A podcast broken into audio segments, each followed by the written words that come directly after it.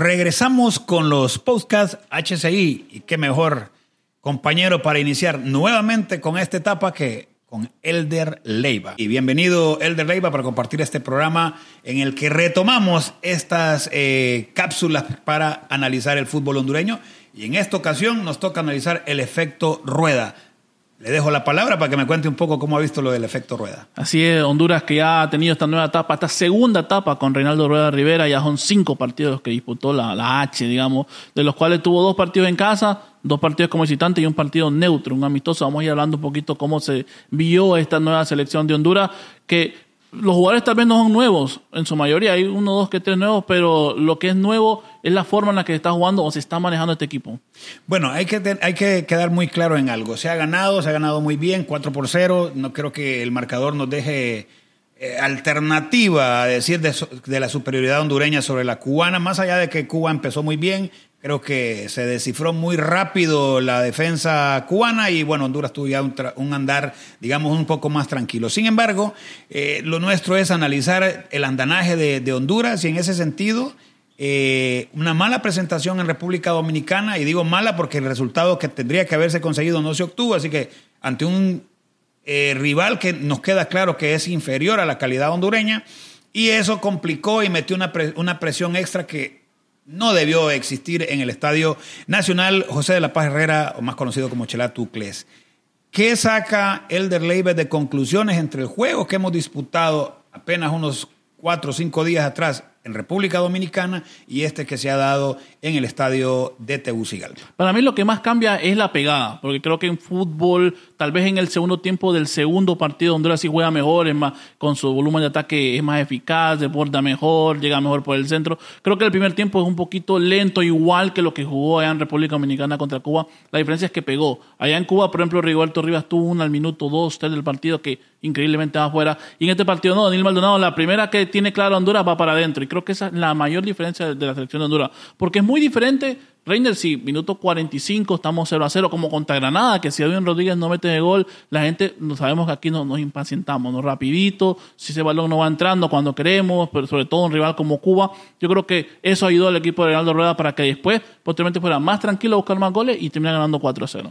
Honduras venía y digo venía porque ha ido mejorando, eso no lo podemos negar, venía de la espalda de la afición, porque la, afición se cansó de ver una selección perdedora. Correcto. Y no importaba el técnico, no importaba el banquillo, la selección seguía dando los mismos resultados. ¿Se mejoró un poco con Diego Vázquez? Sí, pero igual siempre al final cuando hicimos, ¿se acuerda? Un análisis sobre... después había polémica, ¿no? había polémica porque había quien nos defendía, decía que, que sí había pasado. Yo digo que cualquiera abajo del 60% está aplazado. Y en ese sentido, pues todos los técnicos anteriores a Rueda están aplazados. Ya veremos lo del profesor Rueda a detalle y veremos también, eh, porque suelen decirse que las segundas versiones no son buenas, las segundas etapas no son buenas, pero parece que con el profesor Rueda esto, esta historia puede ser diferente. Pero bueno, ya lo estaremos revisando a, dedillo, junto como hemos vamos a analizar precisamente el detalle que usted mencionaba. Son pocas las caras nuevas que se ven en esta selección en comparación a los procesos de Coito, de Bolillo y el mencionado ya Diego Vázquez. Sin embargo, pues obviamente eh, el manejo de un equipo es clave. Al inicio lo dije yo, el efecto rueda.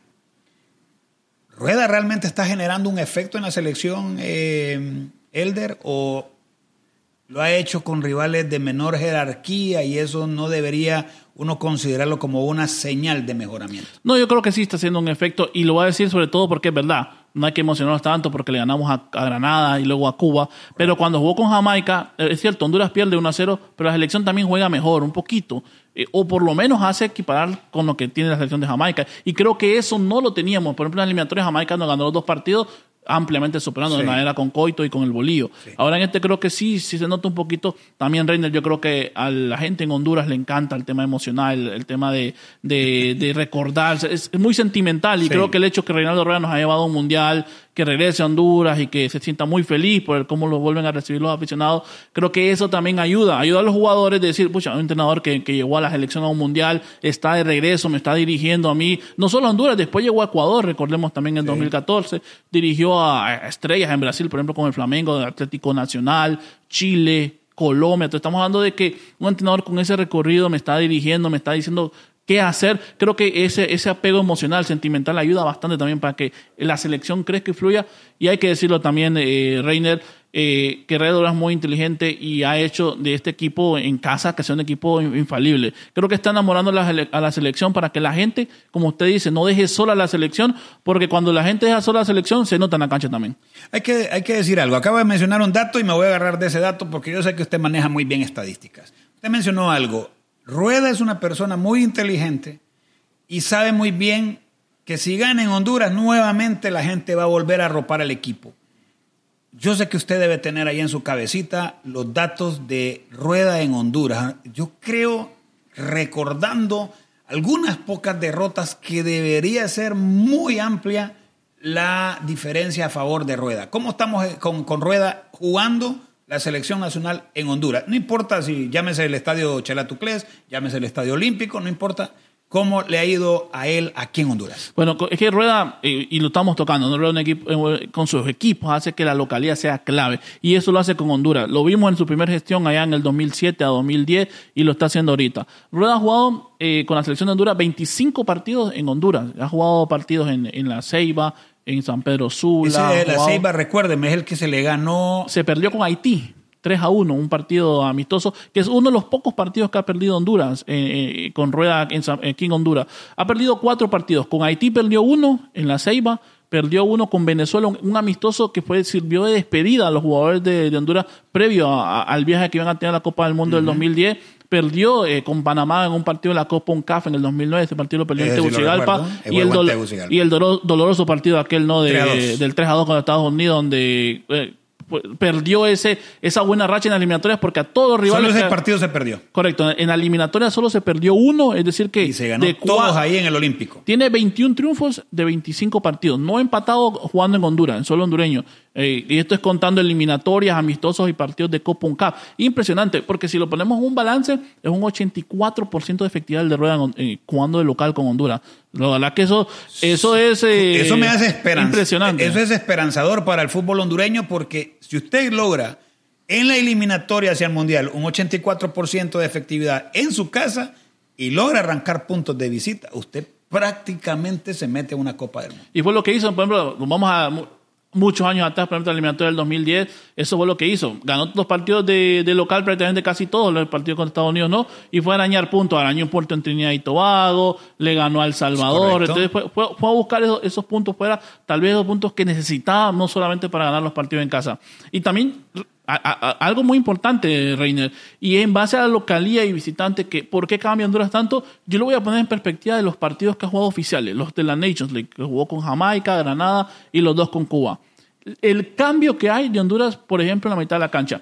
En los dos partidos que Honduras jugó en, Jamaica y bueno, contra Cuba en República Dominicana, por ejemplo, el medio campo lo, tuvo a Brian Acosta, un jugador de un corte más defensivo, un jugador que, de más de marca que ayude en ese tipo de movilidad. más recuperado. Y cuando, y por ejemplo, jugadores como Jorge Álvarez no jugaron esos partidos de visitante pero cuando jugó de local, Jorge Álvarez inamovible, eh, jugó de titular y fue de los mejores jugadores. Lo mismo que Kevin Rodríguez, los dos partidos, partido en Jamaica suplente, partido contra Cuba en República Dominicana suplente, pero cuando va a jugar de local, titulares. Entonces, Realdo Rueda, lo que estoy viendo yo es que no es que está manejando dos equipos, pero sí está dejando jugadores más que todo para un perfil en casa y está utilizando otros para jugar visitante. Entonces, de esta forma, no sé si lo hace para cortar de gasto, yo no creo, porque la verdad que es mucha coincidencia que Acosta juegue los partidos de fuera, digamos, y que Edwin Rodríguez, por ejemplo, juegue los que están adentro. Eso me hace entender a mí que él, que él maneja eso, que hay jugadores que en casa van a otra cosa, se busca otra cosa jugando en casa y de visitante se busca otra. Que en este caso yo creo es poblar un poquito la mitad de la cancha y que no te sorprendan. Ya de local si te soltas un poquito más,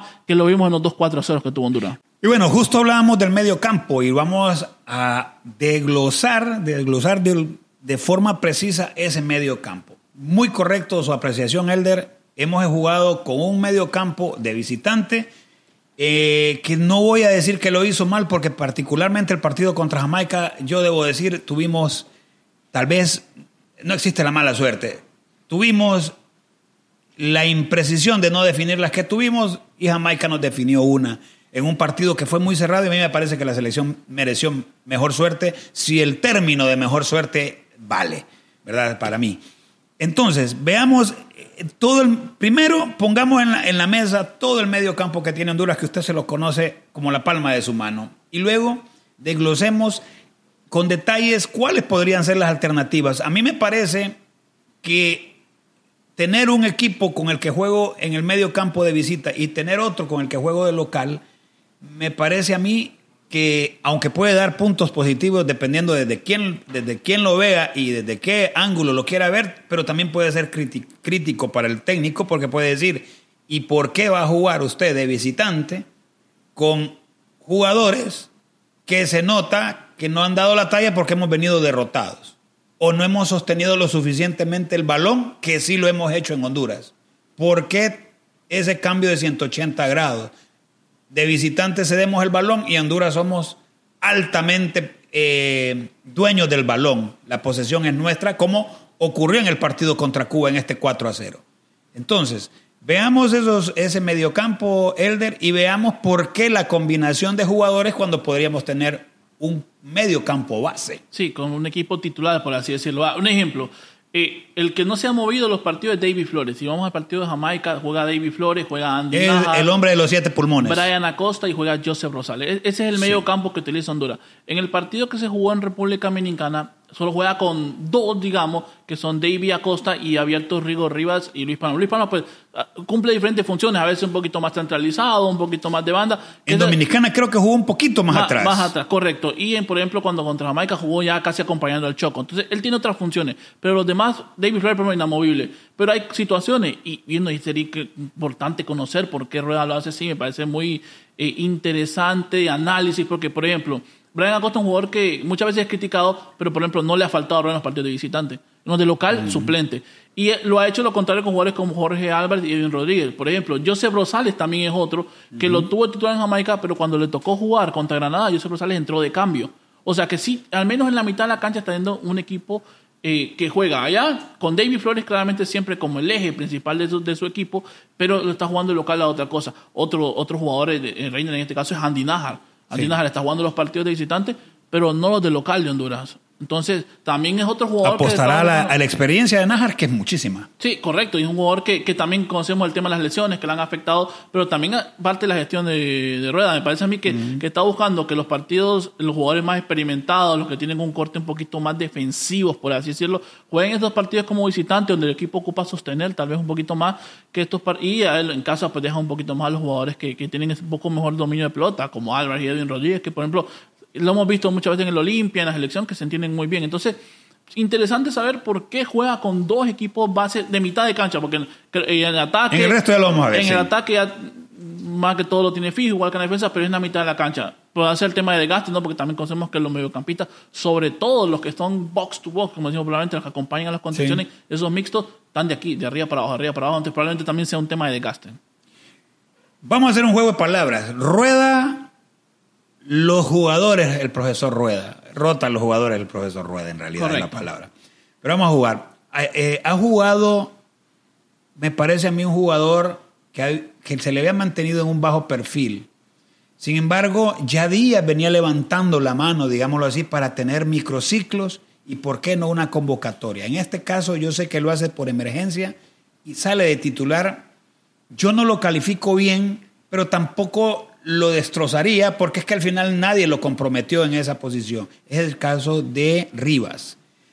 Sorprendió a, Rivas. Inclusive el llamado de último minuto lo, lo, sorprende a muchos. Sin embargo, a mí no me extrañó. Yo dije, se lo merece. Ya Díaz Rivas viene trabajando para ser seleccionado. No nos dio su típico disparo de larga distancia como lo solía hacer con el Vida y lo ha hecho ya con el Real España. Sin embargo, ayer jugó muy bien el partido. Mostró algunas cosas interesantes. Por algunos momentos lo vi muy parecido a muchos otros jugadores, pasado de revoluciones, sobre todo cuando los pases largos. Sin embargo, es bonito volver a ver rostros nuevos en la selección, porque usted lo decía muy bien. Hay muy pocos rostros nuevos comparado a los tres entrenadores anteriores que tuvimos, que no los voy a volver a mencionar, pero que ya se los mencioné al inicio del podcast. Entonces es bien importante que veamos nuevos rostros y sobre todo que aporten. ¿Cómo vio usted en este caso el aporte de Rivas, sobre todo porque vamos a ver ahorita la parte de la defensa en la que usted mencionaba. Ya prácticamente tiene su columna vertebral en la defensa. Tiene su columna vertebral, solo lateral izquierdo no. Es lo que ha ido rotando. bueno, Por ejemplo, está. jugó en Jamaica Luis Vega, de lateral izquierdo. Luego otro partido ya lo jugó Ricky Zapata. eh, ya ahorita metió a Elison Rea. Entonces, tiene, tiene su lateral derecho, sobre todo, eh, otro, otro dato, Reiner, el tema Maylor Núñez. Maylor Núñez jugando en casa, está jugando los 90 minutos. Maylor Correcto. Núñez no lo hizo viajar a República Dominicana con la, in- con la intención de que estuviera para el partido de Tegucigalpa, donde iba a ser eh, titular. Entonces, por ejemplo, eh, tiene su lateral derecho, tiene sus centrales, que son Nil Maldonado y Luis Vega. El lateral izquierdo no, ahí donde ha rotado. Un día juega Ricky, ahora jugó Elson Rivas. Creo que es ahí donde se puede hacer un hueco. Yo lo vi muy bien,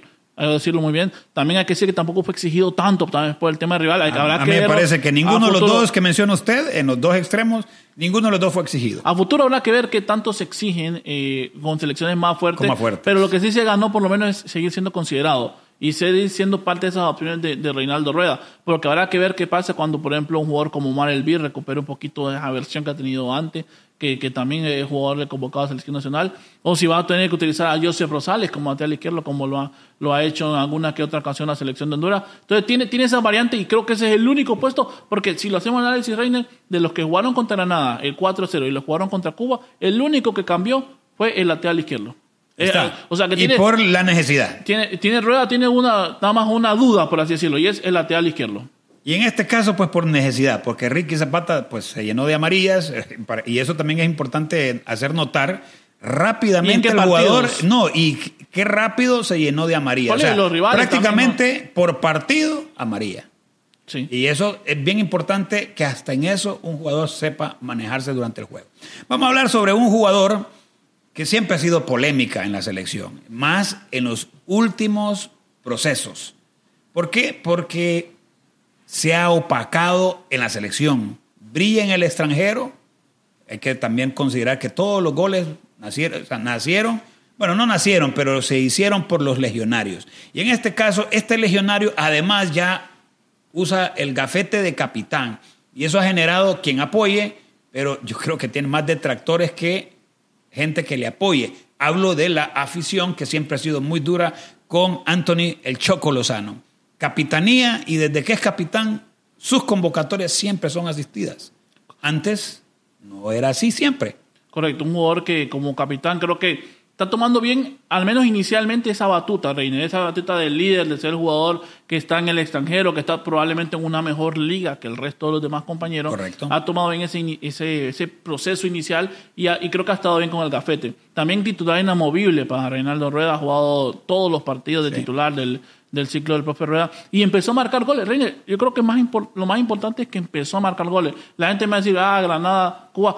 Hemos jugado contra selecciones otras veces también. De, Y de la no se misma- le ha visto. Y no, y no ha marcado goles. Entonces, creo que eso es lo más, lo más primordial. Yo lo que también eh, debo decirle al Choco, en este caso, eh, también a los que vemos los partidos, creo que también debe ser un poco más egoísta.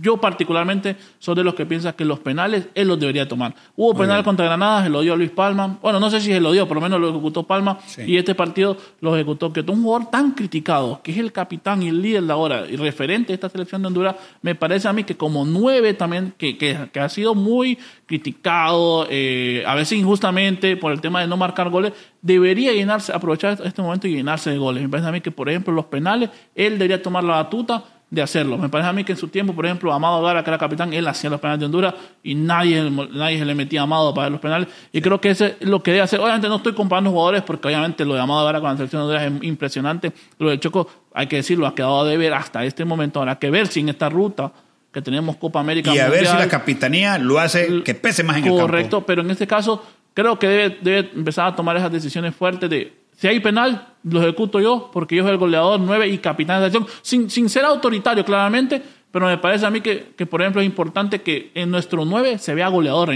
porque también hay que decirle a los demás equipos también les mete presión cuando van las estadísticas, hey, ¿cómo está el 9 de Honduras? Ah, está metiendo goles también, creo que también eso, eso pesa.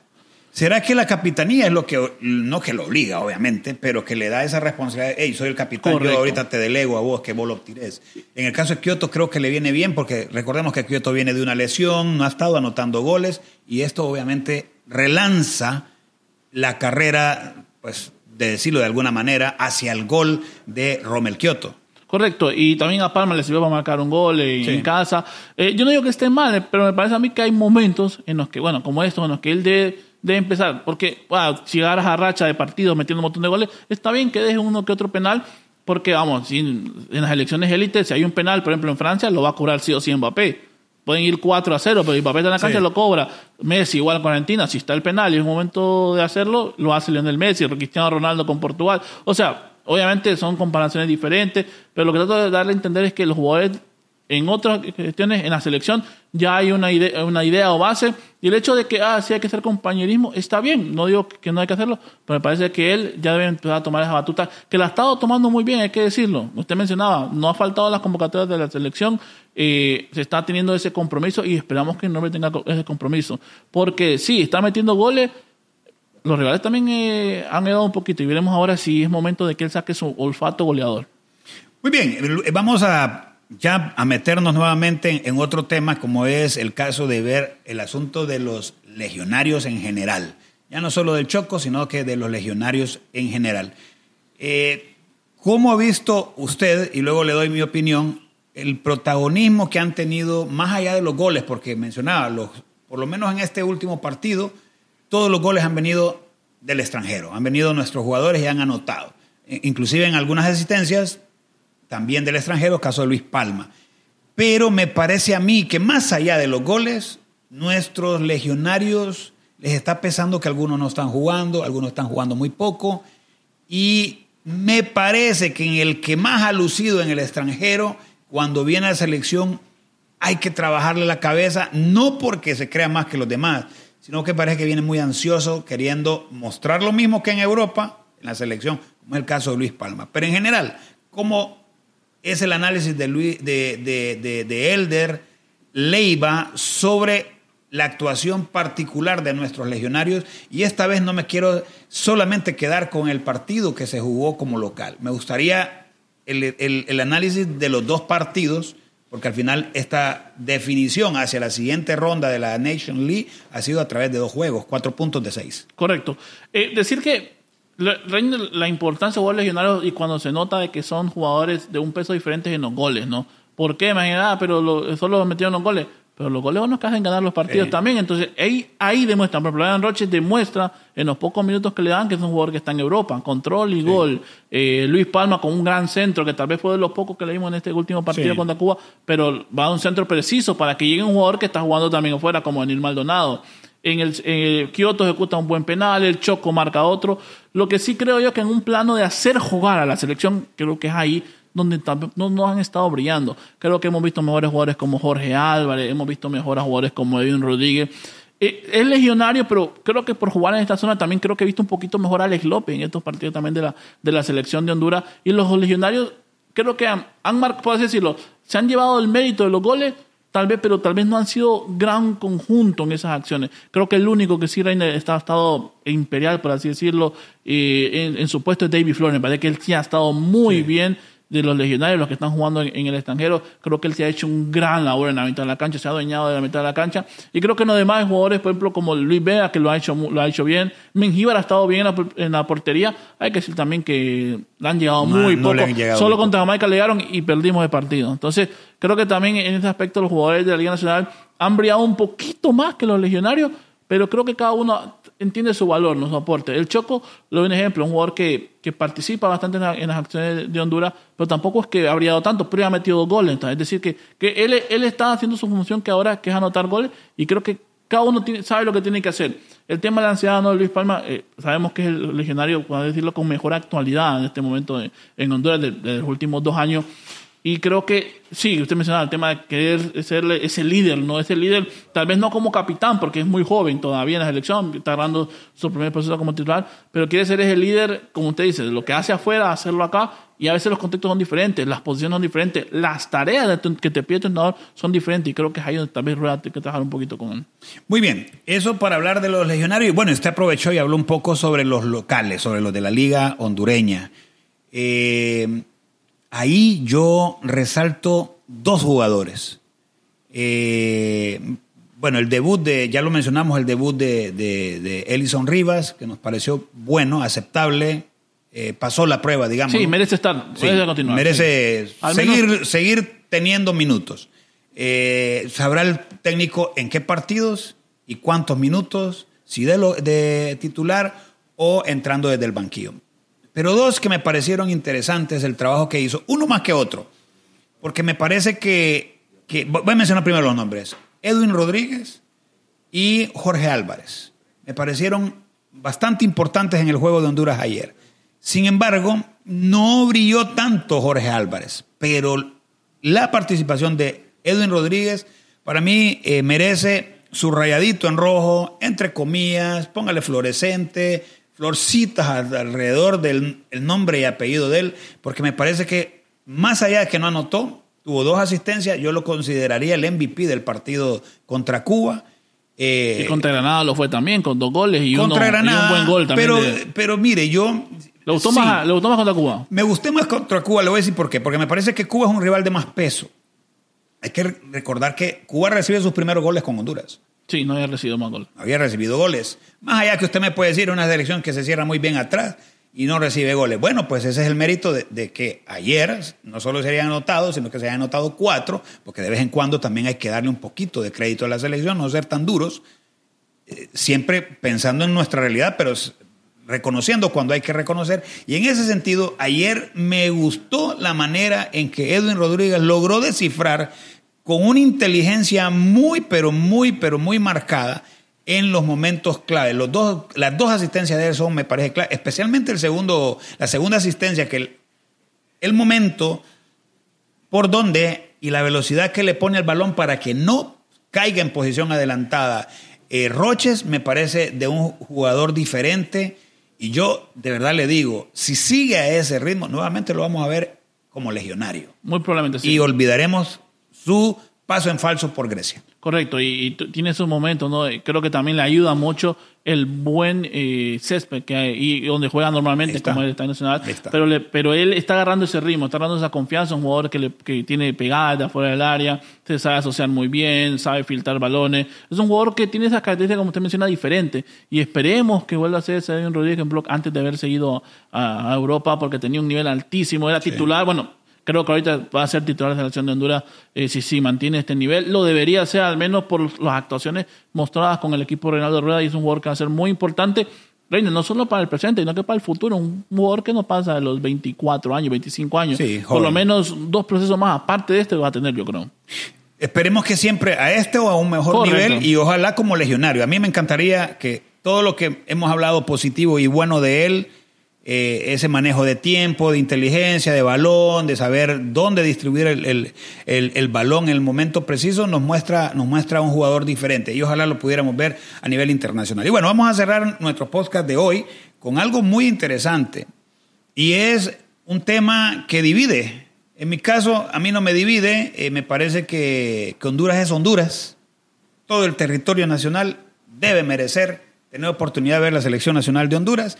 Y en ese sentido, pues me parece a mí que hablemos del Estadio Nacional, que usted lo acaba de mencionar. Acaba de mencionar una particularidad. Ese estado del engramado permite que veamos a los jugadores técnicos que tenemos, y que no son dos ni tres, hay varios, puedan jugar mejor al balón, a ras de, de pasto, controlando mejor, teniendo de repente mejor visión de campo porque el, el estado lo permite, el buen trazado, el buen rayado lo permite. Y entramos a hablar del estadio José de la Paz Herrera Chelatuclés. ¿Será que se va a convertir en un bastión de la selección, su fortín? ¿O usted cree que pronto estaremos viendo la selección nacional de Honduras ya jugando nuevamente en el Olímpico, el que ha sido considerada como la casa de la bicolor, la casa de la H? Un estadio donde Honduras ha hecho grandes gestas y hay que decirlo, solo la pésima gestión de los técnicos de la anterior eliminatoria votaron a la calle, digamos de alguna manera, todas las eliminatorias anteriores donde realmente Honduras aquí, en el estadio olímpico, se había hecho respetar. Yo creo que la selección va a jugar allá Reina en Tegucigalpa. Y usted menciona algo importante. La selección todo el mundo debería tener oportunidad de verla, así como la Ceiba, cuando tenga, cuando tenga la estructura. Una que va a tener engramado dentro de muy poco de primer mundo. Eh, con Mayagua. Creo que todos merecen tener algún partido de la selección de Honduras, pero estamos claros que los partidos grandes tienen que jugar en, en, un estadio particular. Que albergue. Y creo que para el tema del, del fútbol el Estado Nacional tiene el césped adecuado para que se juegue buen fútbol y estoy de acuerdo con que juegue allá.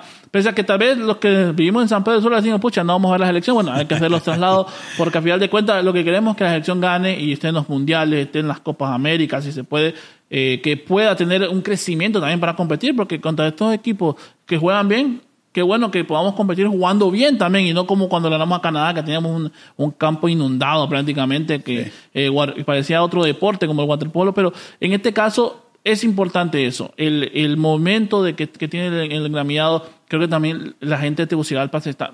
La gente me dice, no, pero no hay el partido contra Cuba ni con Granada. Bueno, tampoco el Olímpico estaba llenando en los últimos partidos, el tema selección. Pero creo que ahorita, debo ganar dos partidos 4 a 0 que se venga una selección como México o Estados Unidos para la, para la fecha de noviembre, va a tener un lleno total, me parece a mí que donde sea, oh, si creo que lo hagan en San Pedro también tendría un lleno, pero yo entendería que jugaran en Tegucigalpa. ¿Seríamos locales? Eh, yo creo que sí, creo que sí.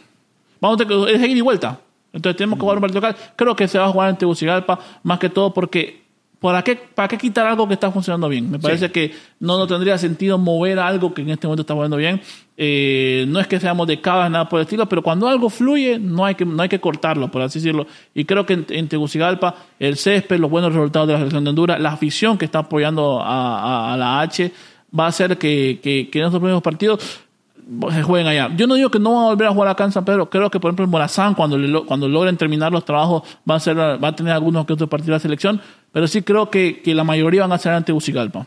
Muy bien. Entonces, eh, usted se daría por bien servido si se juega en la capital de la República, considerando todos los factores deportivos. Correcto, deportivamente hablando. para la bicolor. Correcto, deportivamente hablando, porque a los otros temas de infraestructura, pues ya lo manejará cada quien. El propio Rueda inclusive dijo que tenía mejor posibilidad de trabajo aquí en San Pedro que en Tegucigalpa. Pero la verdad, eh, eh, pero el tema del, del, estadio como tal, donde se juega el partido, creo que deportivamente hace que todo fluya mejor para que se juegue allá. De momento, ojo, yo no digo que el San Pedro cuando no le hagan arreglo a los estadios, sobre todo al, al Olímpico, que es el que ha sido el estadio de la selección, porque, estamos hablando de más de 10 años, ha sido el, creo que el estadio. Iba a ser la cuarta eliminatoria. Correcto, entonces, en ese, en ese aspecto, cuando creo que si se hacen mejoras en el estadio, puede ser o debería ser el estadio de las eliminatorias, pero en este momento creo que estamos bien en Tegucigalpa. De momento Tegucigalpa responde bien, los resultados se han dado y la gente de a poco ha ido llegando el estadio, porque es, cierto que, es cierto que al inicio muy poca gente, pero creo que de a poco hemos visto un poquito más lleno el estadio. Hay que recordar también que el estadio no se puede llenar porque no han sido reparadas algunas es importante que problemas de, de estructura que tiene el estadio, entonces no lo vamos a ver siempre lleno por el problema que se supone están ya licitando y tratando de resolver, en este caso la Condepor. Pero mientras otra cosa ocurre, esta va a ser la nueva casa de la selección donde los resultados han llegado, donde un mejor funcionamiento esperamos que también llegue. Correcto. Y obviamente una clasificación mundialista también esperamos que ahí en ese estadio nuevamente llegue. Bueno, ha sido todo por este podcast. Esperamos muy pronto poder tener un nuevo tema, y no solamente un nuevo tema, sino una nueva, un nuevo análisis a través de un nuevo invitado. Elder, de momento, muchísimas gracias por su aporte al podcast de este día y muy pronto pues estaremos eh, volviendo con un nuevo tema y con un nuevo analista aquí en el podcast de HSI.